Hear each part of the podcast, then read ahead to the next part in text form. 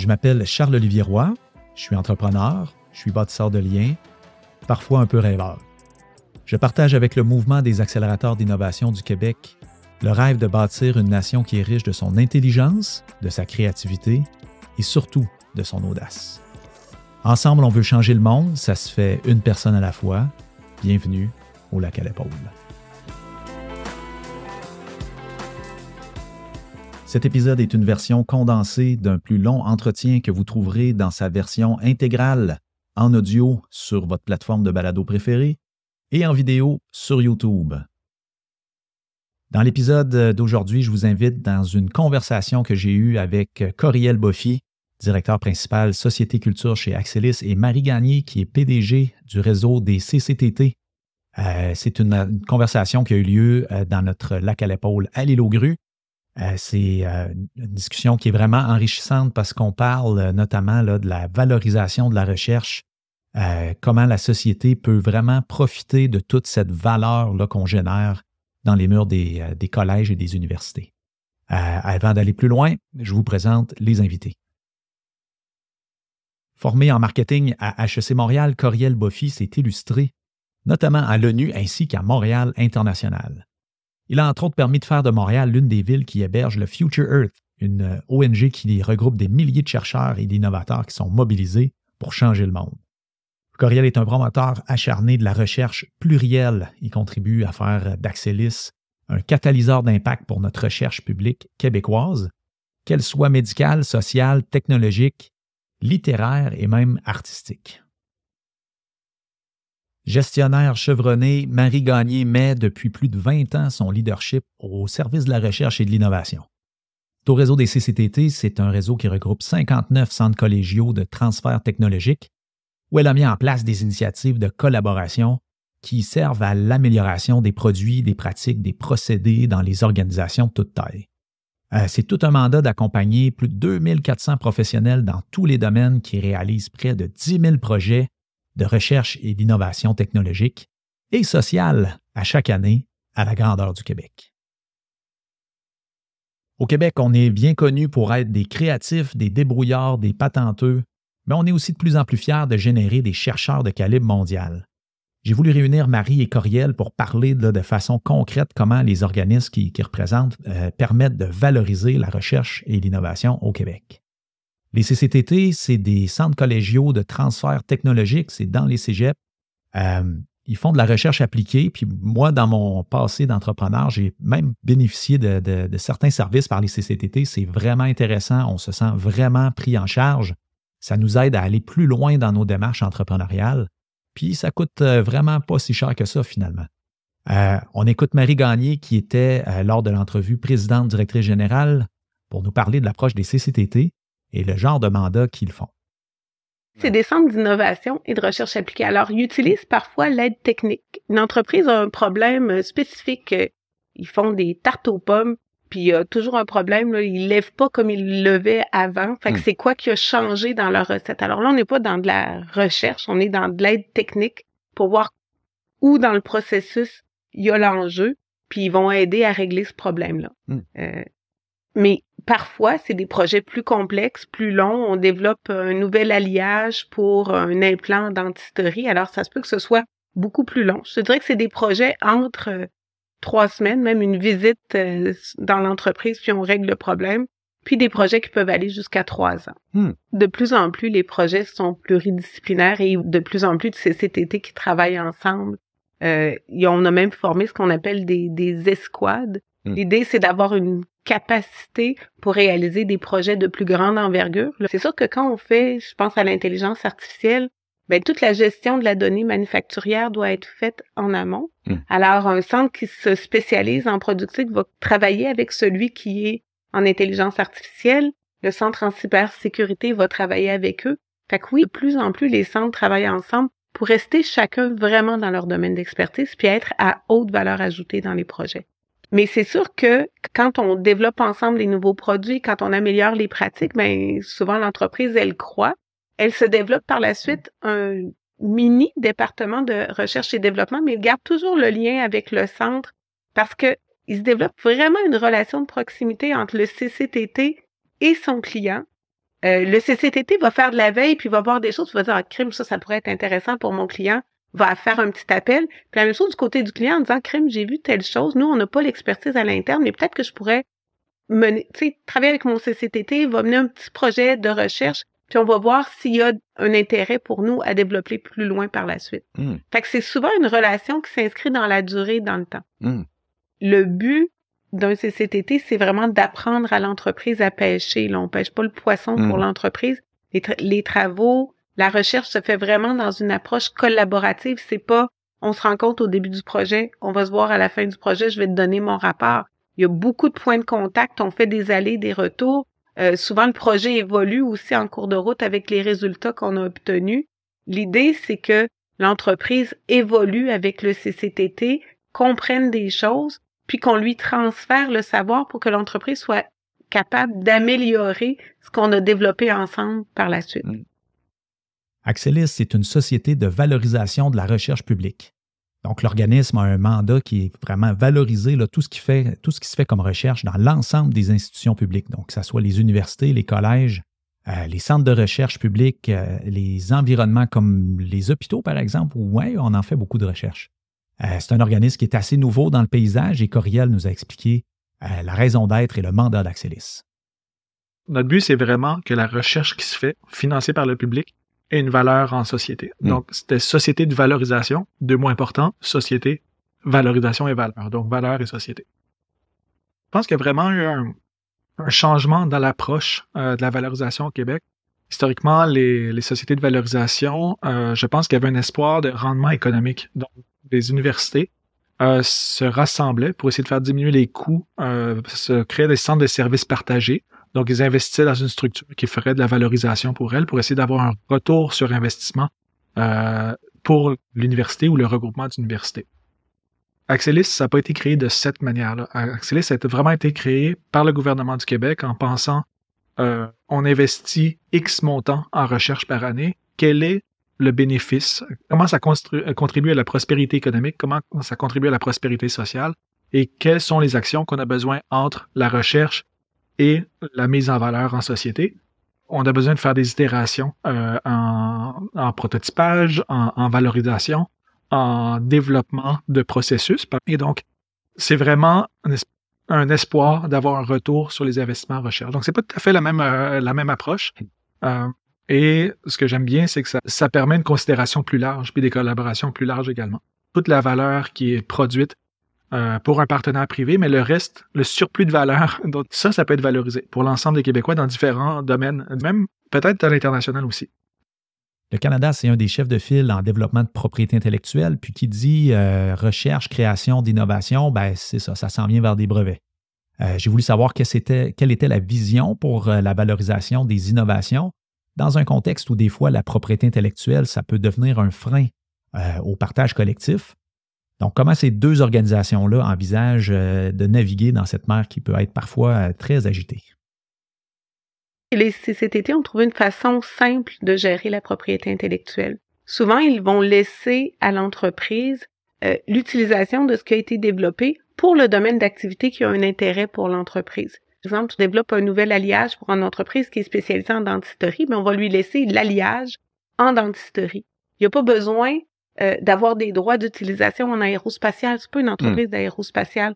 Fait qu'on va être capable comme ça de créer de la valeur dans d'autres domaines en réutilisant la même innovation. Hmm. Excelis, euh, historiquement, on a été connu pour bien comprendre la propriété intellectuelle, voir quelle est la valeur de cette propriété intellectuelle-là. Mais de plus en plus, je te dirais qu'on est en train de regarder la valeur de manière générale. Donc, Mm. si on développe euh, une technologie ou un processus du côté euh, sciences humaines ou sociales, quelle est la valeur et pour qui? Est-ce que c'est une valeur économique? Est-ce que c'est une valeur sociale? Est-ce qu'il y a une valeur pour euh, l'environnement? Est-ce qu'il y a une valeur culturelle? Donc, on essaie de voir où est la valeur, identifier la série d'actions qui sont importantes à aller faire pour dé- dégager cette valeur-là. Des fois, c'est de la protection de propriété intellectuelle. Des fois, on pourrait penser de l'open source. Mm. Et pour aller libérer cette valeur-là, et quels sont les modèles financiers, les modèles d'affaires qui sont derrière pour pouvoir aller capturer cette valeur-là pour le, le bénéfice identifié. Pour Coriel Boffy, euh, l'innovation sociale, c'est beaucoup plus une série d'outils pour nous amener à un résultat final et non pas une finalité en soi. Euh, le processus pour arriver à l'innovation sociale, c'est pas tellement différent d'une start-up en innovation technologique. C'est-à-dire qu'on regarde ce qui se passe sur le marché, quels sont les besoins, on essaie de trouver la solution qui, va être en adéquation avec tous ces besoins-là. Euh, le processus est à peu près le même, mais on peut noter que l'innovation sociale a souvent une dimension de co-création. On écoute justement Coriel qui nous parle du rôle d'Axelis dans ces démarches-là de co-création en recherche dès l'amorce d'un projet de recherche, on se met avec des partenaires pour essayer de vraiment comprendre quel est le besoin, puis identifier des pistes de solutions. Donc, dès l'amorce du projet de recherche. On n'est pas encore de l'innovation, de la co-création à l'amorce du projet de recherche. Ça, je pense que c'est quelque chose qui est vraiment une clé. Et ça, ça facilite le transfert en société. Ou ce qu'on fait souvent, c'est la partie entre les deux. Donc, on a un projet de recherche qui a été créé soit de manière solitaire par un, une innovation libre, par un, de manière solitaire par un chercheur ou un groupe de chercheurs. Des fois, ça a été créé avec un ensemble d'acteurs. Ça, ça peut être des acteurs sociaux, ça peut être une entreprise, ça peut être différentes personnes. Et après, on regarde les étapes entre les deux. Est-ce que le projet de recherche a eu des résultats? Est-ce qu'on est assez mûr pour être pris par une startup, par exemple? Oui, super, on fait une belle licence et maintenant c'est pris en société. Si, il manque encore des, tours de roue, est-ce que c'est prêt à être homologué, par exemple? Ah ben là, il faut en faire quelques tests encore. Ben là, on fait un processus d'innovation. Puis on identifie quels sont les critères pour faire une homologation. Faire les tests, c'est encore un peu de la recherche, c'est faire des tests en recherche. Et après, ça, on peut le financer ou on peut utiliser l'ensemble des programmes de financement qui sont disponibles. Et on s'assure que la réponse soit adéquate pour une prise en charge par le marché. Ça peut être une licence, ça une entente. Dans le côté social, ça peut être un partenariat avec un groupe communautaire euh, ou pas avec un groupe communautaire, avec un SUS, par exemple, pour comment l'intégrer dans des, pratiques et des processus qui seraient dans le domaine de la santé. Donc, vraiment, on, essaie d'adapter euh, le besoin avec les résultats de recherche. Hmm. La pandémie aura élargi les possibilités de travailler en collaboration avec des experts de partout à travers le monde. Ici au Québec, le réseau des CCTT ont un réseau d'experts qui sont euh, partout et, très variés dans les domaines on a constaté que les entreprises hésitent moins en moins à faire appel euh, aux experts qui ne sont pas dans leur proximité géographique. Du côté d'Axelis, on a constaté que la, collaboration fonctionnait beaucoup mieux quand on privilégiait les liens humains. Je trouve qu'on a quand même un ancrage territorial important. Les gens sont fiers d'où ils viennent, d'où ils demeurent. Et je dirais qu'il y a une facilité à, entrer en collaboration avec les, gens qui sont près de nous. Hmm. Euh, ça, on a, fait le constat chez Axelis. C'est pour ça qu'on a développé un réseau de courtiers d'innovation. Donc, c'est des personnes qui sont implantées au sein des universités, qui sont, qui vont bien connaître les, les chercheurs qui sont dans ces centres-là et qui vont pouvoir discuter avec eux de leur projet de recherche. Nous, ce qu'on veut éviter, là, c'est vraiment que la recherche reste derrière les publications académiques puis qu'elle ne revienne pas en société. Hmm. Et pour ça, il faut parler avec les chercheurs. Il faut parler avec les humains qui sont derrière la recherche pour donner une, une envie de faire la petite étape supplémentaire qui va permettre l'exploitation de cette valeur-là pour un ensemble de, partenaires sociétaux. Euh, et ça, je pense que ça passe par des humains, mm. réellement. Et donc, on essaie d'avoir cet ancrage territorial. Là où on pourrait euh, améliorer davantage, je dirais, c'est dans l'environnement hospitalier. Et donc là, euh, il y a tout un nouveau pan d'innovation dans les environnements hospitaliers, donc au sein des CIUS, avec d'autres partenaires, donc avec le Bureau de l'innovation. Donc, on essaie d'avoir des bons relais d'information parce que cet ancrage-là, dans les institutions je pense que c'est comme ça qu'on va trouver les, pépites à valoriser. Euh, et ça, euh, même si c'est facile de communiquer avec les, outils informatiques là, et numériques, je pense que ça ne remplace pas les relations humaines. Ramener l'humain au cœur de la démarche, c'est aussi une des préoccupations des CCTT. L'innovation ouverte, c'est co-construire euh, une vision de ce qu'on veut devenir, puis de prendre les moyens ben, pour y arriver. Marie Gagnon a beaucoup euh, misé sur cette approche comme moyen de, s'approprier, de développer notre territoire en se basant sur une vision commune. Plusieurs CCTT travaillent d'ailleurs sur des pratiques sociales vraiment novatrices. On va écouter Marie qui nous parle des possibilités de développer le Québec d'une façon différente. On a des centres qui sont euh, intégration des immigrants, des personnes en situation de handicap, hmm. euh, des le centre en gérontologie. On a plein d'enjeux de main-d'œuvre, puis on, nos, nos seuils d'immigration ne devraient pas changer beaucoup dans les prochaines années. Fait comment on agrandit la maison par en dedans? Là? Hmm. Fait comment on va mieux utiliser nos gens qui sont issus de l'immigration? Comment on va mieux utiliser euh, nos gens qui ont des TDAH, qui ont de la douance, comment on les intègre correctement dans nos équipes? Euh, la même chose, on a des, des, des, populations plus âgées mm. euh, qui pensent à aller à la retraite. Qu'est-ce qu'on développe comme nouvelle pratique sociétale pour intéresser ces gens-là à rester sur le milieu du mm-hmm. travail, que ce soit comme mentor, que ce soit des horaires qui, qui changent. Fait que ça, c'est de la pratique sociale, c'est des nouvelles façons de faire qu'on va se donner comme société. Fait toute la dimension du développement durable, mm. il y, a, y a, oui, de, des nouvelles technologies, mais il faut que les façons de faire, les pratiques changent. Il faut qu'on voit le développement du Québec d'une façon différente. Fait que c'est des CCTT qui travaillent dans ces domaines-là avec des entreprises, avec des organisations pour changer nos façons de faire. Fait oui, la technologie, elle est importante, mais avant tout, il faut parler d'humains, puis il faut changer les humains qui utilisent la technologie puis c'est ça que ces centres-là réalisent. Au Québec, on a ce côté social et communautaire très fort. Donc, dès qu'on pense à une innovation sociale, on pense à ce type d'innovation-là. Mais il peut y avoir des, euh, des innovations technologiques qui ont une portée sociale, un impact social très important. Et ça aussi, c'est important de pouvoir accorder cette valeur sociale-là à une innovation technologique. Donc, l'innovation sociale, je pense que, comme on l'entend au Québec, c'est cette série de, filtres et de processus pour arriver jusqu'à un bénéfice. Et ça, je pense que donc des, phases d'itération, de collaboration avec un partenaire qui soit à la création du projet de recherche ou davantage dans le développement. Donc, je vais développer avec un partenaire pour être sûr que ce soit pris. Ça, c'est des processus sociaux, humains, qui sont faits dans l'innovation sociale. On parle souvent hein, de la relation entre la recherche publique puis l'entreprise privée, mais il y a plusieurs mandats de recherche qui viennent aussi des ministères puis du gouvernement c'est vraiment un plus pour le gouvernement d'avoir accès à un réseau d'experts qui, peut l'éclairer sur des problématiques vraiment pointues. Puis évidemment, au, bout du compte, ça permet de prendre des meilleures décisions. Donc, le but premier de la valorisation de la recherche euh, publique, c'est d'amener cette connaissance-là dans la société pour qu'on s'améliore dans nos pratiques. Évidemment, on pourrait toujours faire plus, mais on sort toujours gagnant à créer des ponts entre les connaissances, la recherche et les organes décisionnels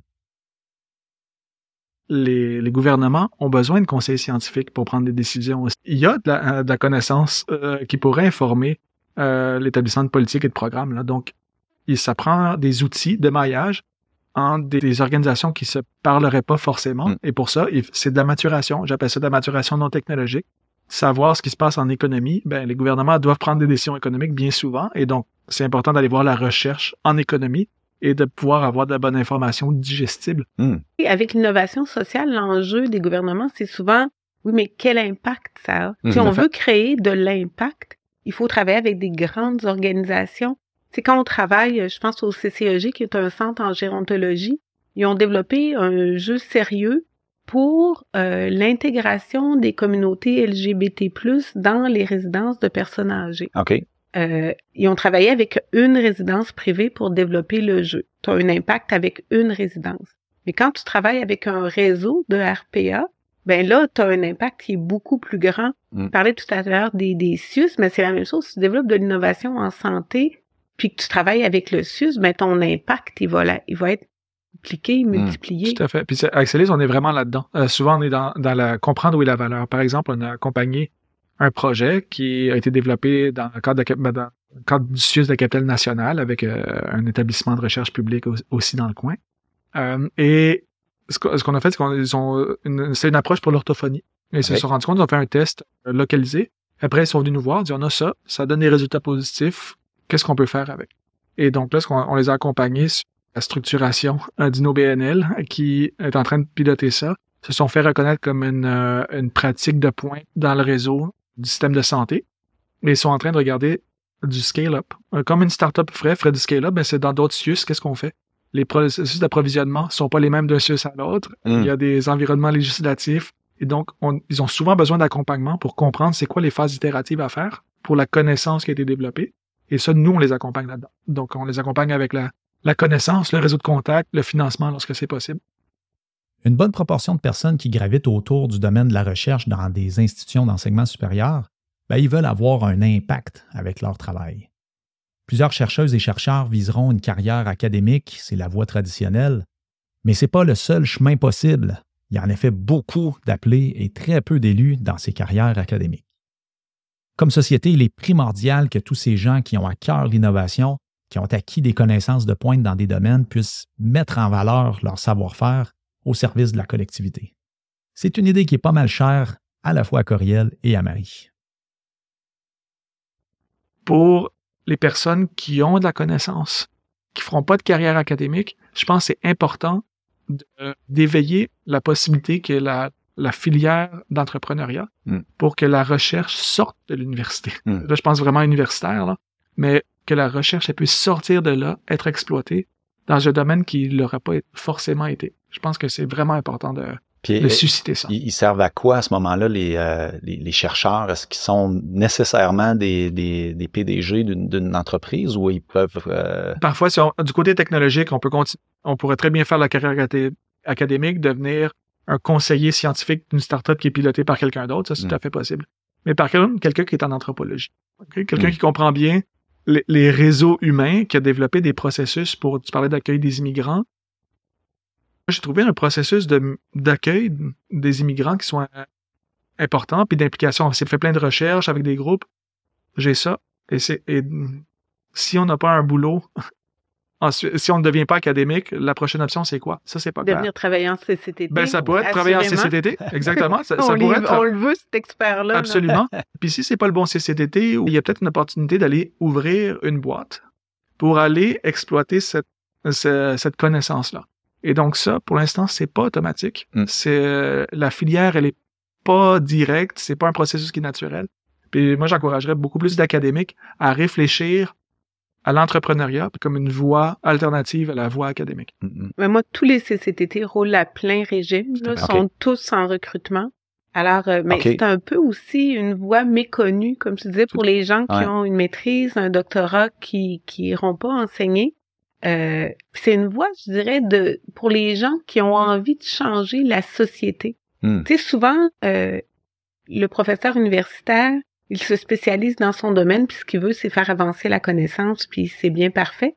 Le profil des chercheurs en CCTT, c'est quelqu'un qui a envie euh, que son savoir soit utilisé. Ouais. C'est une façon d'avoir un impact direct. De, il y a beaucoup de liens entre les CCTT et les universités, je dirais de plus en plus, justement pour accueillir des étudiants euh, aux études graduées, là, maîtrise, doctorat, alors euh, qui viennent en CCTT, qui ont une expérience très pratique, très terrain, euh, qui développent le langage aussi pour travailler avec l'industrie, avec les milieux preneurs. C'est souvent un vocabulaire un peu différent, une approche un peu temporelle aussi un peu différente. Euh, puis ils voient s'ils aiment ça. Mm. Puis s'ils aiment ça, souvent ils restent dans le CCTT là. euh, Moi, je dirais qu'au point de vue, euh, ce, ce qui motive les chercheurs, tant en CCTT qu'en université, je dirais la plupart du temps, là, c'est les mêmes en- enjeux. C'est des enjeux de transformation. Euh, J'ai rencontré personne à date qui m'a dit, moi, ce que je veux faire, c'est juste un dollar à la fin de la journée. Là. Mm. Moi, je veux avoir un impact. Puis Mm. après, l'impact peut être qualifié de manière différente en fonction des chercheurs. Là. Mais donc, universitaire ou CCTT ou au collège, je pense que c'est la même force intérieure qui les anime. Après, il y a des règles du jeu qui sont pas les mêmes. Mhm. Donc, chercheur universitaire a des, des attentes de publication, de niveau de publication avec des, des règles du jeu qui, qui sont très, très Publisher définies. perish. Exactement. Ouais. Mais là, je pense que c'est intéressant de regarder de quelle manière on peut changer ou adapter un peu les règles du jeu pour que les personnes qui ont une motivation à laisser un impact, ben, puissent être encouragées à le faire.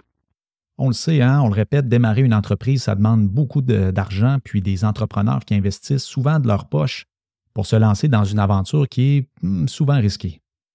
Cette façon de faire, c'est sûrement pas tellement attrayant pour quelqu'un qui vient du milieu de la recherche universitaire, qui est habitué à une certaine forme de stabilité financière. Euh, de plus, au Québec, on a beaucoup euh, d'appels à projets pour euh, l'attribution de financement pour l'innovation. Ce processus-là, c'est pas adapté pour des chercheurs qui voudraient faire le saut vers l'entrepreneuriat. Coriel explique une avenue qui pourrait être explorée comme incitatif à aller de l'avant avec un parcours entrepreneurial. Si on regarde la SQRI 2, là, c'est côté recherche, là, il y a à peu près 50% qui est en recherche dite fondamentale, là, qui est de travailler sur des enjeux non dirigés, donc de la recherche non dirigée, et 50% qui est vers des objectifs de société, des grands défis de société. Hmm. Quand on est en innovation, on pourrait avoir la même chose. Donc, l'innovation qui soit dirigée vers des enjeux de société Hmm. et d'autres, hum, disons, budgets ou, ou, ou financements qui sont pour l'innovation non dirigée, ce qui se fait dans les CCTT ou dans les universités ou dans les environnements hospitaliers. d'encourager le fait que ça soit adopté, valorisé. Mm. Mais des fois, on veut dire, ce qui est important, nous, c'est les personnes âgées, le vieillissement de la population. Puis là, on peut faire des appels, qu'ils soient technologiques ou non technologiques, ou un hybride des deux, que ce soit pas important, pour résoudre des projets qui soient, des, des enjeux qui soient vraiment sociétaux. Mais il faut pas délaisser l'innovation non dirigée. Donc, Ouais. de trouver des voies de passage Ouais. pour les gens qui ont envie d'aller chercher la valeur de, de la recherche. À date, l'innovation de processus, l'innovation technologique, on est beaucoup dans le non dirigé. Donc, c'est le, le chercheur qui veut valoriser sa technologie. Ça, on fait pas mal de non dirigé. Mais dans l'innovation de processus ou l'innovation sociale, là, euh, tout est dirigé. Donc, c'est un appel à projet, projet, ouais. vers des, des thématiques. Puis si on n'est pas dans ces quatre ou cinq thématiques, et ce qui est bien de le faire, il faut continuer de le faire. Mais on tombe entre les cracks. Donc je pense qu'il faut vraiment penser à comment on, on, on ada- on adapte des politiques qui favorisent l'innovation dirigée et non Mm, dirigée. mm, mm, mm. Dans le balado Lac à l'épaule, j'ai pris l'habitude, avec tous mes invités, de leur faire écouter euh, cet extrait de discours de René Lévesque, notre ancien premier ministre du Québec, euh, qui a prononcé au sortir d'un fameux Lac à l'épaule en 1962. C'était dans le cadre d'un grand projet rassembleur qui était la nationalisation de l'hydroélectricité. Cet extrait, ça me sert d'une porte euh, pour ouvrir vers une discussion où je demande toujours la même question à mes invités. Quel est ce grand potentiel que nous avons ici au Québec et quelle est cette clé qui nous manque qui nous permettrait de le libérer? Je pense qu'encore aujourd'hui, on a besoin d'un grand projet de société. Mm. Moi, celui dont je rêve, c'est qu'on soit mobilisé autour d'un développement durable ancré dans le territoire. Mm. Euh, mais comment on fait ça? On a tous nos acteurs de la recherche euh, qui sont là, qu'on devrait suivre, qu'on devrait écouter. Puis on a des, des nouvelles pratiques tu sais, de co-construction, de concertation. Comment on va chercher l'essence des gens pour les amener à avoir cette vision-là commune, puis à se mobiliser pour qu'on soit tous et chacun des, des acteurs de changement? Puis moi, je pense que tu sais, c'est cette vision-là qu'on doit développer pour aller chercher ce qui anime les gens à la base. Puis euh, on a tous les outils, la capacité à se développer. Mm. Fait que je pense qu'il faut euh, c'est ça. Moi, mon, mon terme, là, ce que je retiens, là, c'est mobilisation. Qu'est-ce qu'on rêve pour notre société? Le Québec, là, il y a une force au Québec, c'est qu'on est gens, on est des gens qui aiment ça rire ensemble. On a un facteur de cohésion sociale qui est élevé. Euh, J'ai travaillé longtemps dans l'international. Ce pourquoi on est reconnu au Québec, c'est qu'on est, on travaille de manière naturelle en collaboration. Donc, je pense que ce qu'il faut faire, c'est continuer à développer les spécificités dans un paquet de domaines. Donc, Mm. vraiment une, une- de la, de la diversité au point de vue de la connaissance, au point de vue des genres, au point de vue des valeurs, au point de vue des attitudes. Donc, une grande diversité, nourrir le fait qu'il y ait de cette diversité-là et en faire des aires de spécialisation ensuite dans différents domaines qui pourraient émerger euh, pour l'avenir. Donc, je pense à l'intelligence artificielle. On a eu des experts techniques, des gens de mathématiques, des gens d'informatique, de données et des personnes maintenant qui interviennent sur qu'est-ce que c'est l'intelligence artificielle responsable, donc avec motivée par des valeurs sociales. Et on en a fait une force québécoise Mm. qui maintenant rayonne du côté de l'Europe, euh, qui a informé des processus de consultation européens sur l'intelligence artificielle responsable et d'autres euh, ailleurs dans le monde. Je pense qu'on doit se pencher sur différents euh, domaines comme ça d'avenir. Et donc, le projet de société que je vois, c'est un peu comme des Legos. Des Legos, il y a des blocs de différentes couleurs, différentes formes, euh, différents, euh, différentes utilités. Et après, pour faire des œuvres collectives, on doit assembler ces différents Legos-là. Et c'est ce que je rêve pour la société, moi, de demain, de faire en sorte qu'il y ait cette diversité-là qui continue et de faire des assemblages qui, ensemble, auront beaucoup de valeur. Qu'est-ce que je retiens de cet épisode? Ben, tout d'abord, qui aurait cru il y a 60 ans qu'aujourd'hui, on allait avoir un réseau d'éducation comme supérieur qui allait former des experts de classe mondiale dans à peu près tous les domaines? On n'a rien à à personne. Euh, ce qu'on fait ici comme, euh, qualité de recherche, euh, c'est vraiment de classe mondiale. Maintenant, c'est important de continuer d'investir en, recherche publique, hein, c'est important aussi de financer le processus d'innovation, c'est-à-dire quand cette recherche-là touche le marché, les milieux preneurs, où là, la rugosité du réel apparaît euh, et ça, demande souvent du temps, puis euh, évidemment de l'argent. Euh, on a des experts dans, les collèges, les universités, partout à travers le Québec, dans tous les domaines. Puis, il, faut, simplement être au courant que ça existe, puis aller chercher ces, ces ressources-là. Si on demande aux jeunes pourquoi voulez-vous partir une entreprise aujourd'hui, trois quarts des, euh, des, des Québécois sondés veulent se lancer en entreprise avant de se faire un salaire, avant peut-être de reprendre une entreprise familiale ou quoi que ce soit, avoir un impact dans le monde. Ça, c'est très encourageant. Euh, on croit beaucoup dans, ce futur-là, puis j'espère qu'on va continuer de les accompagner avec euh, tous les experts d'Axelis et des réseaux des CCTT. Donc, je vous dis merci de vous être rendu jusqu'à la fin de cet épisode de La Cale Épaule. Je suis Charles-Olivier Roy. Je vous invite à venir poursuivre les discussions avec moi sur LinkedIn, linkedin.com baroblique IN baroblique Charles O. Roy. Je vous invite à suivre le mouvement des accélérateurs d'innovation sur LinkedIn pour rien manquer de ces nouvelles. Il y en a à toutes les semaines. N'hésitez pas à vous abonner, à parler euh, du balado autour de vous. Puis même si vous êtes game de nous laisser un petit commentaire sur votre plateforme préférée, ça nous aide à nous faire connaître. Plus on sera de personnes à l'écoute, plus il sera possible de changer le monde ensemble.